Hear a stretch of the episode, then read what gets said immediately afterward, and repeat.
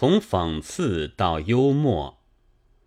讽刺家是危险的，假使他所讽刺的是不识字者、被杀戮者、被囚禁者、被压迫者吧，那很好，正可给读他文章的所谓有教育的智识者嘻嘻一笑，更觉得自己的勇敢和高明。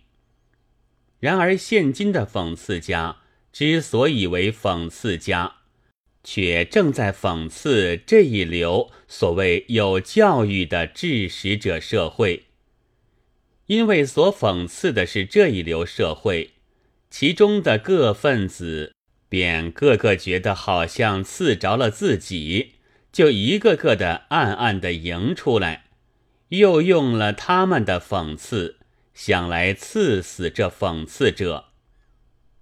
最先是说他冷嘲。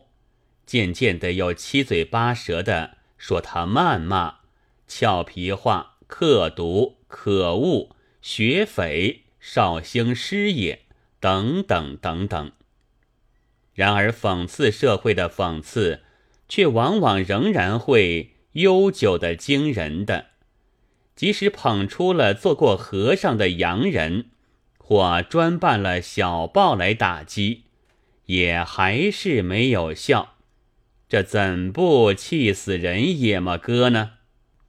枢纽是在这里，他所讽刺的是社会，社会不变，这讽刺就跟着存在；而你所刺的是他个人，他的讽刺倘存在，你的讽刺就落空了。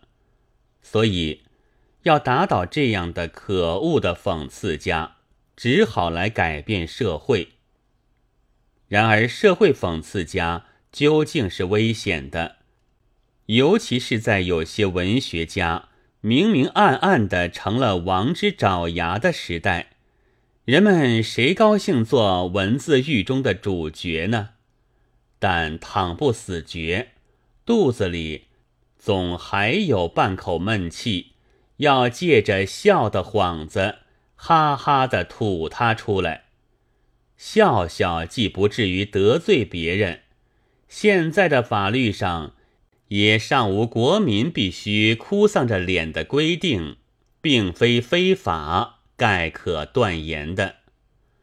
我想，这便是去年以来文字上流行了幽默的原因，但其中单是为笑笑而笑笑的，自然不少。然而，这情形恐怕是过不长久的。幽默既非国产，中国人也不是长于幽默的人民，而现在又实在是难以幽默的时候，于是虽幽默，也就免不了改变样子了，非轻于对社会的讽刺，即堕入传统的说笑话。